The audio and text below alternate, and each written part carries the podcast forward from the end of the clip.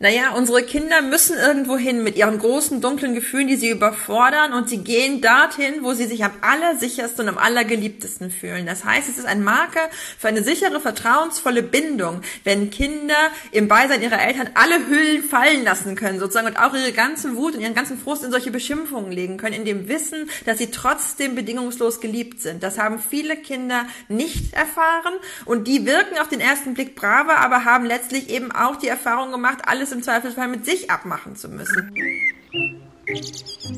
Limonadenbaum, der Kinderbuch-Podcast von SWR 2 mit Anja Höfer und Theresa Hübner. Mein Sohn hat letztens gebissen. Der Unterarm der Oma hat es ordentlich abbekommen. Da ist jetzt ein richtig dicker blauer Bissfleck drauf, Anja. Ja. Oh, krass. Ja. Ausgerechnet die Oma. Mm, ausgerechnet Oma, die er wahnsinnig lieb hat. Ja, krass. Und wir sprechen ja heute über Bücher zum Thema Gefühle. Und ich sag dir, meine Gefühle sind echt Achterbahn gefahren, als ich die Bisswunde gesehen habe. Ich dachte sowas wie, ähm, oh mein Gott, jetzt ist es passiert, jetzt verwandelt sich mein süßer, lieber dreijähriger Sohn in so ein Beißkind. Was habe ich falsch gemacht? Warum macht er das? Was steckt dahinter? Ja, warum? Warum macht er das? Aus Wut, aus Angst, aus Spielerei? Was, was meinst du? Ja, also in dem Fall war es wirklich Wut und einfach die Tatsache, dass er noch nicht äh, so richtig überblickt, was es anrichten kann, wenn man beißt, dass das der Oma richtig wehtut, war jedenfalls mein Eindruck. Und ich habe dann versucht, ihm das zu erklären und ihm halt auch so Strategien zu zeigen, was er tun kann, wenn er sauer ist. Was er jetzt ganz gut findet, ist äh, zum Beispiel so gegen die Wand hauen oder so mit dem Fuß aufstampfen. Ne? Ja, sowas ist immer gut kanalisieren, also besser gegen die Wand hauen als gegen andere Kinder und Menschen. Ähm, ja, Gefühle sind ein großes Thema für Kinder und für die Eltern seit ich ein Kind habe, kommt es mir so vor, dass sich die Skala der Gefühle um ja ungefähr 5000 Nuancen vergrößert hat und dass auch die Intensität von Gefühlen viel heftiger ist, als ich das jemals vor ja und als ich das vorher erlebt habe, sowohl was mich selbst betrifft und dann natürlich auch, wenn ich mein vor Wut kochendes Kind sehe, bin ich auch immer erstaunt, wie kann man so irrsinnig durchdrehen. Also das war mir im Vorkindstadium einfach nicht klar, was da alles geht, wie groß die Range ist sozusagen und äh, ja, bei positiven und bei negativen Gefühlen. Ja, der Hass kann riesig sein, aber die Liebe natürlich unendlich, ja, beides. Ja. Und auch die Freude und das Glücksgefühl, es bordet so schön über, ne, so ungefiltert oft. Ja, und ähm, gute Kinderbücher, da sind wir uns einig, die, die begleiten, die ordnen, die helfen äh, im Zweifelsfall im akuten Fall von Gefühlsausbruch. Und deswegen wollen wir euch heute welche vorstellen. Kinderbücher, die Kindern das Thema Gefühle gut vermitteln können, weil sowohl Anja als auch ich, da spreche ich jetzt mal für dich mit, Frau Höfer, ähm, wir sind ganz überzeugt davon, dass es schon sehr viel bringt, Gefühle benennen zu können, über Gefühle zu sprechen und da können Kinderbücher eben bei helfen. Und das ist auch sehr wichtig, die Kommunikation über Gefühle. Das sagen eigentlich auch alle Entwicklungsexperten. Ja, das stimmt. Und äh, ich habe heute mitgebracht von der tollen Berliner Illustratorin und Kinderbuchautorin Katharina Großmann-Hänsel das Buch Ich hab da so ein Gefühl. Ein Buch übers Kichern, Weinen, Wüten, Freuen. Ab vier Jahre ist das. Ich habe ein Buch für etwas ältere Kinder ab fünf empfohlen.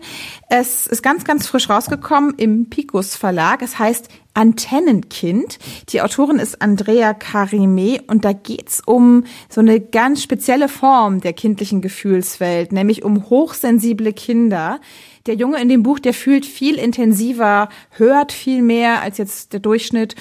Und dass es es gibt, wusste ich vor dem Buch gar nicht. Und es ist ich verspreche jetzt schon, es ist ein sau gutes, sau spannendes Buch. Ich bin auch gespannt. Aber erstmal gibt's noch ein bisschen was grundsätzlich, haben wir gesagt, zum Thema Gefühle in der Familie. Wir dachten, es wäre ganz gut, bei dem Thema auch mal eine Expertin zu befragen. Und ich habe mit ähm, Nora Imlau gesprochen. Die ist so Expertin für alle möglichen Familienfragen. Die hat auch mehrere Bücher zum Thema veröffentlicht, zum Beispiel So viel Freude, so viel Wut, gefühlsstarke Kinder verstehen und begleiten. Und dann gibt's noch Mein Familienkompass von ihr. Und ich habe sie zuerst gefragt, warum äußern sich Gefühle bei Kindern eigentlich so dermaßen heftig? Also das hat einerseits natürlich mit dem Temperament der Kinder zu tun. Nicht alle Kinder sind gleich gefühlvoll, aber es hat auch was mit der Hirnentwicklung zu tun und damit, dass unsere Kinder eben in ihrer Entwicklung zuerst an den Punkt kommen, Gefühle zu fühlen und zum Ausdruck zu bringen und dann entwickelt sich erst nach und nach die Impulskontrolle und die Fähigkeit, Gefühle auch zu regulieren. Und deswegen müssen viele Eltern durch eine Phase durch, in der eben Kinder heftige Gefühle zeigen und selbst noch völlig damit überfordert sind, mit diesen Gefühlen umgehen zu lernen.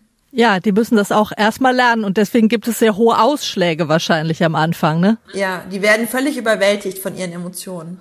Und aber als Eltern denkt man ja irgendwie auch schnell, man hätte was falsch gemacht in der Erziehung und auch manchmal die Blicke oft von älteren Leuten, die sagen, ja, die hat ja ihr Kind gar nicht im Griff. Also das hat natürlich viel mit unserer Erziehungsgeschichte, auch in unserer Kultur zu tun, dass eben frühere Elterngenerationen primär ihre Kinder auf Gehorsam getrimmt haben. Und man kann Kinder natürlich dazu bringen, diese starken Gefühle zwar noch zu fühlen, aber nicht mehr zu äußern. Und zwar durch autoritäre Erziehung, also im Prinzip eine Art Angstherrschaft, in der das Kind bestraft wird, wenn es starke Gefühle zeigt.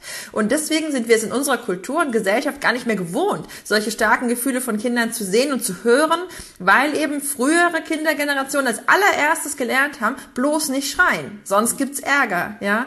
Und wenn jetzt heute Eltern ihre Kinder liebevoll und auf Augenhöhe begleiten wollen und dann auf einmal aber auch wieder diese großen Emotionen rauskommen, dann wird ihnen oft unterstellt, sie hätten ihre Kinder eben nicht im Griff und würden sich von ihnen auf der Nase rumtanzen lassen. Dabei sind das einfach Kinder, die ihre ganz normale, natürliche Entwicklung durchlaufen, ohne Angst vor ihren Eltern zu haben. Und das ist ja was ganz Positives. Ja, auch wenn es uns manchmal schwer fällt, ist es denn wichtig, Kindern zu vermitteln, es ist in Ordnung auch, dass du jetzt wütend bist, dass dich jetzt gerade was ärgert. Du darfst es auch zulassen, auch wenn es mich jetzt persönlich gerade sehr nervt.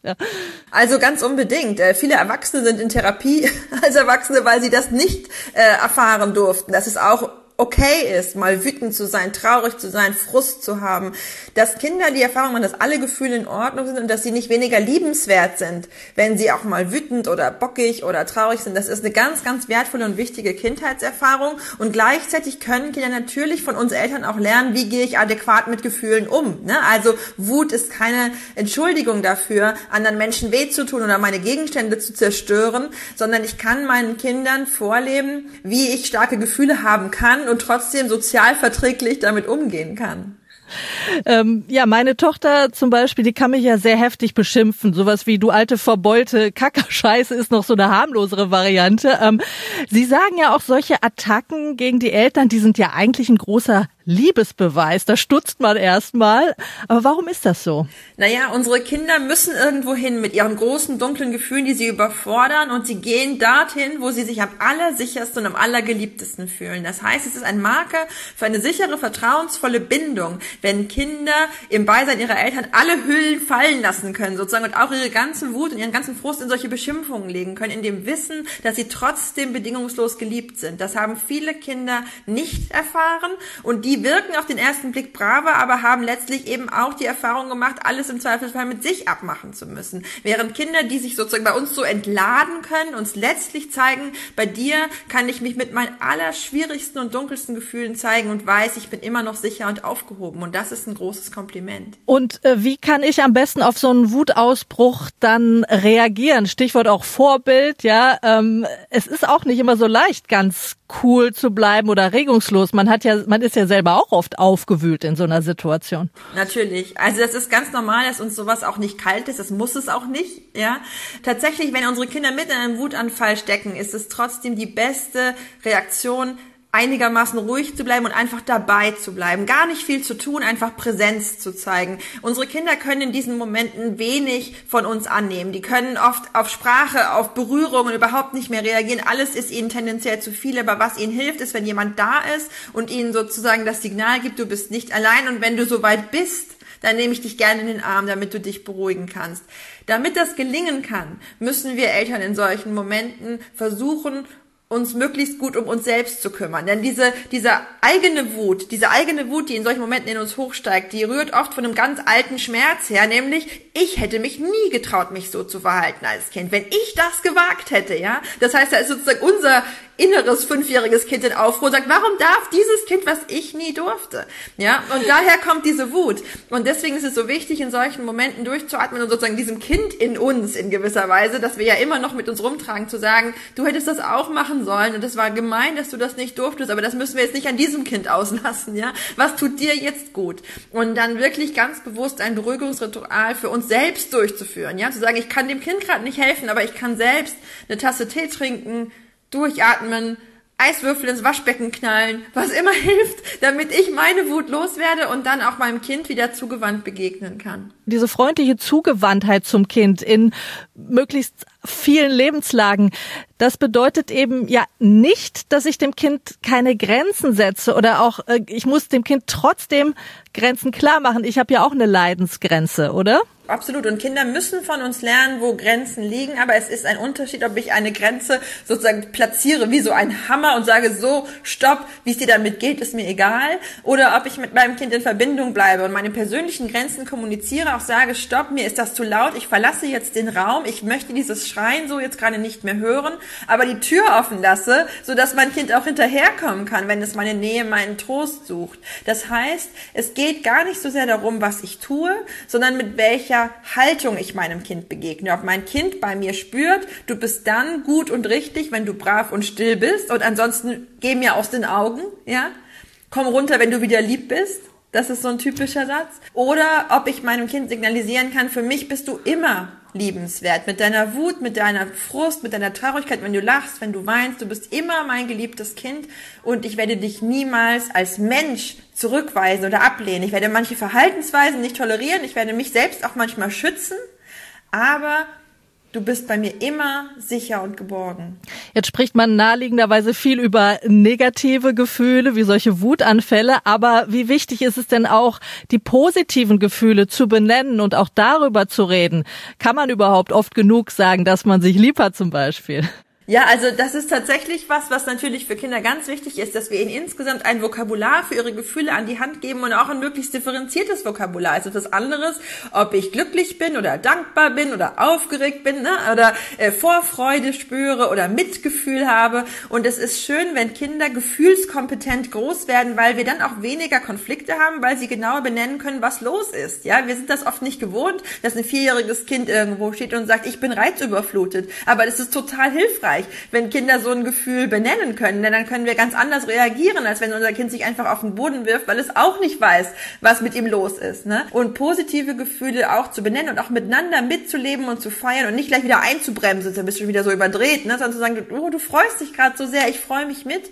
Das ist was ganz Wertvolles und klar, gerade Liebesbekundungen, da gibt es keine Obergrenze, wann die irgendwie anfangen schädlich zu werden. Es ist einfach wichtig, dass unsere Kinder spüren, dass diese Worte nicht leere Worthülsen sind, sind, die wir sagen, so abgelenkt und nebenbei, weil wir denken, gute Eltern müssen das, sondern dass sie spüren, dass das, was wir sagen und das, was wir fühlen, zusammenpasst, dass wir auch authentisch sind. Und das ist oft so ein Thema zwischen Eltern und Kindern, dass manchmal Eltern so ihren Kindern sagen, ja, ja, ich hab dich lieb, während sie eigentlich genervt sind und dann spüren Kinder da so ein, ne, so ein eine Ungenauigkeit und merken, irgendwas stimmt da nicht, aber mir wird das nicht gesagt. Und dann ist es auch ehrlicher zu sagen, ich bin heute sehr erschöpft und mich hat dein Verhalten gerade sehr angestrengt ja, und ich hab dich lieb, als einfach nur so, ja, ja, alles gut. Wenn das Kind genau spürt, ist es aber nicht alles gut.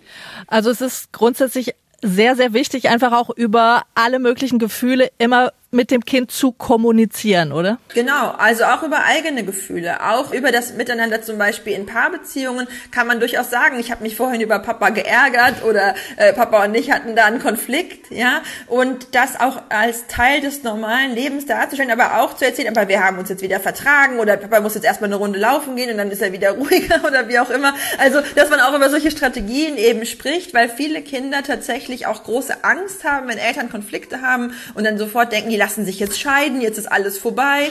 Ähm, und da auch ganz offen darüber zu sprechen, Konflikte gehören zum Leben dazu, auch Erwachsene haben mal einen schlechten Tag, das muss dir keine Angst machen. Und gleichzeitig dieses Signal, wir Erwachsenen kriegen es auch miteinander hin. Also du hast nicht die Verantwortung, uns jetzt wieder glücklich zu machen oder uns jetzt wieder zu versöhnen, sondern das schaffen wir selber. So, das wäre ein gutes Signal. Ja, das alles sagt die Familienexpertin Nora Imlau zu diesem großen Thema Gefühle. Ich finde ja auch, dass man jetzt nicht immer sozusagen nochmal so eine Expertenstimme braucht, aber das, was sie da jetzt nochmal gesagt hat und eingeordnet hat, das fand ich schon, fand ich schon nochmal ich fand, die hat echt viele interessante Punkte so erwischt, auch was mhm. in unserer eigenen Kindheit so gelaufen ist. Das fand ich besonders interessant. Ja, ne? auf jeden Fall. Auf heute jeden alles Fall. ein bisschen anders ist, mit den Gefühlen umzugehen auf jeden Fall. Aber wir sollten zu unserem Kerngeschäft kommen, zu den Büchern. Ja, ich habe gedacht, Nee, was haben wir denn gedacht? Mit wem fangen wir an? Wir fangen mit deinem an, Anja, richtig? Ach so, ja, fangen wir doch Oder mit soll meinem ich anfangen? an. Nein, genau. du fängst an. Nein, nein, das stimmt schon. Hol hier, mal raus. Hier, ich habe das. Ja, mein Buch zum Thema Ich habe da so ein Gefühl von Katharina Großmann-Hänsel. Das ist eine Berliner Illustratorin und Autorin, die eh, finde ich, ganz tolle Kinderbücher macht. Die möchte ich auch wahnsinnig gern mal für so eine extra Folge Limonadenbaum einladen als Gesprächspartnerin. Die hat einfach einen ganz tollen und schrägen Humor, den ich sehr liebe. Ich kenne die auch. Ich kenne die auch, Anja. Die, oder das ist doch die äh, Autorin von Warum Erwachsene nachts so lange aufbleiben müssen, oder? Ja. Stimmt, das hat sie auch geschrieben, ja. Das ist nämlich total lustig. Da geht's ein Mini-Seiten, komm, eine Mini-Seitenschlenker an dieser Stelle. Das ist ein Buch, da geht's darum, was die Erwachsenen so treiben, wenn die Kinder schlafen. Äh, Sie müssen unter anderem die Wolken wieder sauber machen, das weiß ich noch, oder die Blätter wieder aufhängen für den nächsten Tag. Und dann müssen sie natürlich manchmal auch feiern und trinken und dann geht's ihm am nächsten Morgen ganz schlecht. Ganz, ganz herrliches Buch. Ja, das ist auch auch sehr schön. Genau. Und äh, jetzt mein Buch. Ich habe da so ein Gefühl. Ähm, also ein Buch übers Kichern, Weinen, Wüten, Freuen ist ab vier Jahre und im Annette Betz Verlag erschienen. Und wir sehen schon auf dem Titelbild eine ganze Palette von Gefühlen. Ein fröhlich hüpfendes Mädchen, ein sehr wütender roter Lockenkopf, zwei, die sich lieb anlächeln und offenbar sehr mögen und da noch einer, der lacht auf dem Boden und aus den Augen spritzen die äh, Lachtränen. Und wie es losgeht, äh, dass man so ein Gefühl kriegt für den Sound, lese ich mal kurz vor, wie es anfängt. Jeden Morgen fragt mich mein Papa, na, wie fühlst du dich heute? Meine Mama fragt das auch andauernd. Ich liege in meinem Bett. Ich blinzele. Ich horche in mich hinein. Manchmal höre ich was. Manchmal höre ich nix. Gefühle. Was ist das eigentlich? Und woher kommen die? Ja, und dazu sieht man dann ein kleines Mädchen mit dunklen Haaren. Ich glaube, das ist immer so das kindliche alter Ego der Autorin, Katharina Großmann-Hensel. Äh, hier zum Beispiel, wie sie sich morgens im Bett streckt und aufsteht. Daneben steht müde. Auch ein sehr wichtiges Gefühl bei Kindern. Äh, Dann äh, das Mädchen in verschiedenen Zuständen, zufrieden, ein neuer Tag, yeah, los geht's und dann wieder müde, dann zieht sie sich an, der Tag fängt an. Ähm, also es gibt keine Geschichte, die erzählt wird in diesem Buch, sondern es sind eher so einzelne Szenen, Alltagsszenen, die, die man so kennt, rund um Gefühle und es gibt auch Gedanken über Gefühle, zum Beispiel, ich fühle, ob etwas kalt ist oder heiß. Kalt ist kalt. Mit Gefühlen ist das genauso. Sie sind, wie sie sind. Darüber lässt sich nicht streiten. Es gibt keine guten oder schlechten Gefühle, sagt mein Papa. Naja, es gibt aber angenehme und unangenehme Gefühle. Und das ist alles mit so einem sehr kindlichen Strich gezeichnet. Das gibt dem Ganzen was sehr Charmantes und Unperfektes. Äh, dabei ist natürlich Katharina Großmann-Hensel eine große Könnerin. Das äh, sieht man gerade bei den Gesichtsausdrücken dieses kleinen Mädchens, äh, in denen dann diese ganzen unterschiedlichen Gefühle gezeigt werden, die ganze Palette. Also es ist wirklich wahnsinnig süß gemacht, ja. Und deine Tochter liebt's, weil sie sich da selber wieder spiegeln und wiedererkennen kann, ne? Ja, die mag das sehr. Also die äh, mag dieses Mädchen auch und vor allem hier ihre Lieblingsstelle. Da werden drei Gefühle anhand des Mädchens illustriert. Zufrieden, erstens, so ein ganz leichtes Lächeln im Gesicht, dann kommt glücklich, sehr breites Lachen im Gesicht und dann Steigerung zu glücklich, Geburtstag. Da äh, packt sie dann alles an Dynamik und Energie rein in diese kleine Zeichnung, ein mit allen Extremitäten wirbelndes Kind mit riesigen Kulleraugen und wild hüpfenden Haaren. Und genau so ist es ja auch. Geburtstag ist einfach durchdrehen vor Freude und Erwartung. Ähm, ich muss mit meiner Tochter ja übrigens fast jeden zweiten Tag Geburtstag spielen, weil das einfach Was? so toll finde. Ja, also das, das spielt sie am allerliebsten. Wir packen dann tatsächlich ihr, ihr Spielzeug in Geschenkpapier ein. Liebevoll, bis zu 20 Dinger packen wir ein. Ich baue alles auf, es werden Kerzen Hallo angemacht. Nachhaltigkeit. ja, immer wieder das gleiche schenken, das ganze Jahr. Ja. Dann muss ich sie, dann tut sie so, als wenn sie schläft und dann muss ich sie aufwecken und sagen, hey, du hast heute Geburtstag. Und dann freut sie sich ganz toll. Also so ist das ja. Spielt sie wirklich wahnsinnig gerne. Und hier ist noch eine andere Naja, Szene. aber auch Gefühle, ne? Also quasi so, sie wiederholt. Positive Gefühle ist auch Ja. wichtig, genau. Ja. Ja. ja, diese Freude immer, ja, ja, genau. Und hier ist noch so eine andere Szene, auch sehr gut im Alltag abgeschaut in dem Buch. Jetzt mal negative Gefühle. Ja, Kind ist schon fertig angezogen, im Winter, Mütze, Schal, Stiefel, Overall. Und das Kind wälzt sich auf dem Boden. Ich will nicht nach draußen. Nein, nein. Und die Mutter so aus dem Off, wie bei den Peanuts. Na gut, wir bleiben zu Hause. Kind, Schreianfall. Aber ich will nach draußen. Viel schöner als im Flur. Nein, nein, nein. Ja, wer kennt das nicht? Plötzlicher totaler Sinneswandel und immer nein. Egal, was man vorschlägt. Ähm, herrlich, oder? Wenn, wenn man das liest, dann äh, ach, freut man sich immer, dass es anderen auch so geht. Das ist sogar in Büchern. Das ist so Standard, dass es schon in Büchern steht. Auf jeden Fall. Ich, ja, das glaube, das hatten wir auch schon mal hier im Limonadenbaum besprochen, als wir meine Folge rein zum Thema Wut gemacht haben, ne, dass es so schön ist, wenn es so sich in Anführungszeichen daneben benehmende Kinder gibt, also von anderen Menschen natürlich, dann das erdet so ein bisschen als Mutter. Das ist dann so, ist wie im Schwimmbad, wenn ich denke, ach, guck mal, der hat ja auch einen Bauch, fein, na, dann fällt ja meiner nicht mehr so auf. Das ist, oder? Sehr entlastend einfach immer wieder, ja genau. Und äh, also allein schon diese Szene, ja, mit diesem Hin und Her, die, die zeigt mir schon diesen tollen, schrägen Humor von Katharina Großmann-Hensel. Und dann habe ich noch hier so eine Doppelseite, die liebe ich auch sehr. Da bildet sie ab so ein völlig skurriles Geschäft, äh, in dem es alles Mögliche gibt zu kaufen. Lebensmittel gibt's, Bücher, Spielzeug. Äh, direkt über den Bananen gibt's kleine U-Boote zu kaufen, total schräg. Unter den Büchern steht die Milch. Und jetzt sieht man Erwachsene in diesem Geschäft, die sich aber wie Kinder aufführen. Sie dreht den Spieß einfach um. Und das ist so saukomisch. Also eine Oma mit so einem kleinen Hütchen und Handtäschchen, die schmeißt sich auf den Boden und schreit, keine Puppen, Kuchen, Kuchen. Und so ein Herr mittleren Alters, der brüllt gegen die Wand, während ihm harte Spaghettis aus der Packung fallen. Die Nudeln sollen aber schon weich sein. Warum sind die nicht weich? Ich will aber. Und eine Mutter sitzt am Boden und nölt so rum. Ich will aber nicht den rosa Lolli, ich will alle Lollis.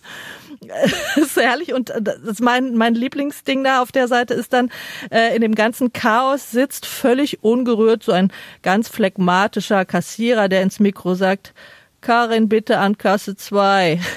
Ich, ich, ich liebe das. Das ist so ein Kinderbuch, bei äh, dem auch äh, Erwachsene sich gut unterhalten können. Das finde ich echt schön. Ja, okay, also also schon klar, ne? Klar können Erwachsene drüber lachen, aber das ist ja eine wichtige Frage jetzt. Ist das jetzt also die Kategorie, also unsere Anja, unsere selbst erfundene Kategorie Kinderbücher, die eigentlich für Erwachsene geschrieben sind? Ist das so die Kategorie, sowas wie das Neinhorn, wo wir schon mal gesagt haben, Nee. wir Erwachsene lachen drüber, Nein. aber Kinder, nee? Nee, finde Kann ich man nicht. drüber lachen Nee, als Kind? Ja, total, total. Also gerade diese Erwachsenen, die sich da aufführen wie Kinder, das findet meine Tochter total lustig. Da, also da schmeißt sie sich auch weg. Also es, ich find's wirklich saukomisch und meine Tochter auch. Also es ist ein bisschen auch oft so ein bisschen durch die Hintertür, auf den zweiten Blick, so kleine Details. Äh, das muss der Katharina ähm, auch selbst einen riesigen Spaß machen. Das merkt man irgendwie, wenn sie sich diese Sachen so ausdenkt. Also ich finde, nochmal abschließend, ein Buch, das einfach mal sehr viele unterschiedliche Gefühle abbildet und man kommt über das Buch gut mit Kindern über Gefühle ins Gespräch und die ganze Palette ist dabei und wir haben ja gehört, wie wichtig das ist, über Gefühle zu sprechen, sie benennen zu können. Und mein Lieblingsgefühl, das steht auf der letzten Seite, das ist das Eiswürfel-Klackern Sommergefühl. Ist doch schön, Oh. oder? Ja, sehr schön. Also Katharina Großmann-Hensel, ich habe da so ein Gefühl, ist im Annette Betz Verlag erschienen, ab vier Jahre und kostet 15 Euro. Tolles Buch.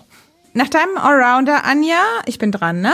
Hol ich mein Buch hervor. Das ist ein bisschen spezieller, würde ich sagen. Ich habe auch ehrlich gesagt kurz überlegt, ob ich es vorstelle, aber ich fand es dann doch so gut und so wichtig. Also, es heißt Antennenkind und es ist ein Buch, was ich an dieser Stelle wirklich allen Eltern, Großeltern, Erzieherinnen und so weiter ans Herz legen möchte. Und zwar intensiv ans Herz legen möchte, die ein Kind in ihrer Umgebung haben, in ihrem Umfeld, dass sie so als besonders feinfühlig oder sensibel ähm, wahrnehmen. Das, das gibt es ja, dass man manchmal denkt, so, das, also oft ist es ja, die, die ist nah am Wasser gebaut oder Sensibelchen oder so, gibt's ja so seltsame ähm, äh, Zuschreibungen, die wir auch machen. Das Buch heißt, sage ich nochmal, Antennenkind. Geschrieben hat es Andrea Carime und es ist gerade im Picus Verlag erschienen. Und es geht um ein Kind, das man als hochsensibel bezeichnen kann. Ähm, kanntest du, kennst du das? Hochsensibel? Nee, also ich habe das Wort schon mal gehört, aber ich habe mich damit, also ich habe noch nichts drüber gelesen. Ich weiß nicht viel hm. drüber ich kannte das gar, also mir war das völlig fremd, um ehrlich zu sein, bis ich vom Verlag äh, eine E-Mail bekommen habe mit dem Buch und dachte, da musste ich mal, würde ich mal reingucken und fand das dann ganz, ganz spannend, das Thema. Ich lese einfach zum Einstieg mal den Anfang vor. So, nur für den Einstieg. Überschrift, so kleine Überschrift über so einen kurzen Text. Eine Pistolenstimme ist zu Besuch. Ich komme nie mehr aus meinem Versteck. In meinem Zimmer ist noch eine Tür und dahinter ist ein kleines Zimmerzimmer. Da komme ich nicht mehr raus. Der Besuch soll weg. Vorher komme ich nicht raus. Der Besuch hat eine Pistolenstimme, die in mein Ohr geknallt ist. Meine Ohren sind besonders. Krach tut meinen Ohren weh. Also das klingt, als wird da auch eine richtige Geschichte erzählt in dem Buch, oder? Genau, es ist genau der Erzähler. Es ist also es ist eine Geschichte äh, geschrieben in der Ich-Form. Der Erzähler ist der Erzähler ist ein kleiner Junge namens Köbi und der wohnt mit seinen Eltern zusammen und Köbi hat eben, wie er das selber beschreibt, ganz besondere Ohren. Er hört also viel mehr als andere. Was erstmal toll klingt, so nach Superkraft, Superhelden, ähm, aber in unserer lauten Welt dann vielleicht auch problematisch sein kann, ne? Kann man sich vorstellen und man, er, er beschreibt das ja auch, ne? Also Krach tut meinen Ohren weh, sagt er ja, genau. Also Köbi ist eben hochsensibel. Das ist, das ist wirklich so, ja, so eine Einordnung, die man da treffen kann. Das heißt also, zu hochsensibel gehört äh, sehr viel. Er hört nicht nur mehr, er ist auch besonders empfänglich für Stimmungen. Er ist gleichzeitig sehr fantasievoll, was auch noch eine Rolle in dem Buch spielt. Aber hochsensibel heißt eben auch sehr empfindlich. Hochsensible Menschen, das habe ich nachgelesen, sind das, was man eben so als Sensibelchen oft bezeichnet. Vielleicht auch mal so ein bisschen, naja, so ein bisschen abwertend auch, weil in unserer Welt ist ja eher so höher, schneller, weiter, lauter Rumgepose und so. Das ist ja eher das, was sich so durchsetzt. Ähm, und Köbi fühlt aber eben einfach mehr als normal und ähm, das hat auch durchaus Vorteile, aber eben auch Nachteile. Ähm, er weint schneller, er nimmt sich Dinge schneller zu Herzen, er geht oft nicht gern in die Schule, weil es ihm ja da eben einfach zu laut ist, kann man sich halt vorstellen. Er trägt auch Kopfhörer, um so dieses ganz Laute ein bisschen abzuschirmen. Und wie wird das jetzt für Kinder in dem Buch verpackt, das Thema hochsensibel? Ist ja ein bisschen abstrakt erstmal so. Ja, auf jeden Fall. Ähm, also wie ich schon gesagt, es ist diese Geschichte von Köbi, der mit seinen Eltern zu Hause wohnt. Die Geschichte ist dann in viele kurze Kapitel unterteilt, die auch immer nur ganz wenige Minuten brauchen. Und dazu gibt's dann so kindliche, buntstiftartige Bilder. Aber der Text ist schon der Mittelpunkt, ähm, würde ich sagen. Ja, und dann geht's darum, wie es ist, hochsensibel zu sein wahrscheinlich. Ja, genau. Aber die Autorin macht da nicht nur eine Ebene auf, sondern mehrere. Also Geschichte. Köbis Eltern bekommen Besuch, eine Tante, Tante Ru. Und ähm, das erfährt man dann, die ist aus dem Libanon gekommen. Und die wird von Köbi als ähm, Störenfried empfunden. Das ist auch, wenn er am Anfang sagt, die Pistolenstimme. Das ist die, die Stimme von der Tante. Die spricht Arabisch, was für Köbi ganz schrecklich fremd und harsch klingt. Und ähm, er will also nicht mehr aus diesem Kabüffchen in seinem Zimmer kommen, jedenfalls nicht, bevor die Tante Roh weg ist. Aber er schreibt, äh, also er soll von der Schule, die Schule sagt, er soll eine Geschichte aufschreiben und ein Märchen und das tut er dann auch. Es war einmal ein Junge, der hieß Jakob. Jakob war die Welt so laut, schreibt Köbi in diesem Buch auf. Verstehst du? Also er schreibt, er schreibt ein Märchen in seiner eigenen Geschichte, also eine Geschichte in der Geschichte quasi. Genau. Ich weiß, es hört sich kompliziert an, ist aber nicht so kompliziert. Also genau, diese Geschichte schreibt er dann auf und da zeigt sich eben diese Wahnsinnsfantasie, die eben auch mit der Hochsensibilität kommt. Ähm, er schreibt dann so eine ganz wilde Geschichte, ganz äh, mit so einem riesigen Huhn, auf dem ein kleiner Junge fliegt und dann landen sie im Land der Zuckerleute und eine Schildkrötenkönigin namens Pansy gibt's da und also ich kann jetzt nicht das Märchen wiedergeben, das ist jetzt nicht so leicht. Hört sich aber äh, ziemlich viel auf einmal an, finde ich. Ja, Gerade wenn es ist aber wirklich ich nicht konfus. Hochsensibler Leser nicht verwirrt. Ich ja. weiß, aber glaub mir, es ist nicht, ähm, es ist nicht konfus, es ist fantasievoll. Ähm, es stimmt schon, beim Vorlesen des Buches da vermischen sich äh, vielleicht manchmal so die Ebenen, aber also die Autorin macht das eben auch, um eben diese wirklich tolle Eigenschaft, die hochsensible Kinder oft mitbringen, äh, so zu zeigen, nämlich diese wahnsinns überbordende Fantasie und ähm, die, also diese Fantasie, die eben halt sich zusammen mit dieser, mit diesen intensiven Gefühlen eben oft äußert. Deswegen, deswegen macht sie das. Und das, das schafft sie auch richtig gut. Wie verbreitet ist denn eigentlich Hochsensibilität bei Kindern? Also es gibt nicht wenige hochsensible Kinder, sage ich jetzt mal so, das habe ich gelesen im Internet, aber ich habe keine genauen Zahlen gefunden, denen ich jetzt trauen würde. Aber ich finde das Thema wirklich hochspannend. Ich werde mich damit auch noch mehr beschäftigen. Ähm, ich glaube auch übrigens, Anja, dass man, gerade wenn man so eine Diagnose bekommt als Eltern, dass man ein hochsensibles Kind eben hat. Also dann ist es natürlich erstmal so eine Herausforderung für Eltern, weil also ein hochsensibles Kind, was es ruhig vielleicht auch gerne einfach hat, für den ist diese hektische, laute Welt, in der wir leben, natürlich auch eine Herausforderung. Ne? Mhm. Aber offensichtlich kann ja Hochsensibilität auch eine große Stärke sein. Ja, genau. Und man kann da wirklich ganz viel unterstützen und ähm, dann ist dieses empfindliche Nervensystem, das diese Kinder mitbringen, auch so was ganz Positives. Diese kleinen Vielfühler habe ich irgendwie auf einem Blog gelesen. Ähm, das sind oft ganz kluge, reflektierte Kinder und ähm, all das erfährt man eben in diesem Buch Antennenkind. Ein Buch, das wirklich sehr liebevoll mit so einer ganz tollen, besonderen Sprache daherkommt. Andrea Karimi hat wirklich, wirklich, also super tolle Beschreibungen für diese Gefühlswelt von Köbi gefunden. Äh, zum Beispiel, ich habe es mir notiert hier, eine pieksende Raschelstimme oder er schreibt an einer Stelle, finde ich total Zucker, der Papa guckt so glitzernd und er sieht am Himmel Wolkenhaare. Ja, also, äh, liebe Hörerinnen und Hörer vom Limonadenbaum, vielleicht habt ihr ja auch ein kleines Antennenkind irgendwie in eurer Nähe oder ihr habt den Verdacht, dass euer Kind ein besonders intensiver Fühler ist, dann würde ich euch wirklich dieses tolle Buch ans Herz legen. Genau richtig für euch. Antennenkind heißt es, ist ab fünf, erschienen gerade im Picos Verlag und kostet 15 Euro. Tja, Theresa, und wie fühlen wir uns jetzt? äh, ich, äh, ich würde sagen, ich, um es mit Köbis Worten zu beschreiben, würde ich sagen, ich fühle mich glitzernd. Oh, das klingt gut. Das, das will ich auch jetzt sofort. Wir verabschieden uns glitzernd in eine kleine Sommerpause ja. und sind Ende August wieder für euch da mit neuen Folgen vom Limonadenbaum. Ja. Bis dahin einen schönen Sommer. Wir wünschen euch, was auch immer ihr vorhabt, auch einen tollen Sommer. Vergesst nicht, die Bücher einzupacken und nach der kurzen Pause hören wir uns wieder. Tschüss. Tschüss. Thank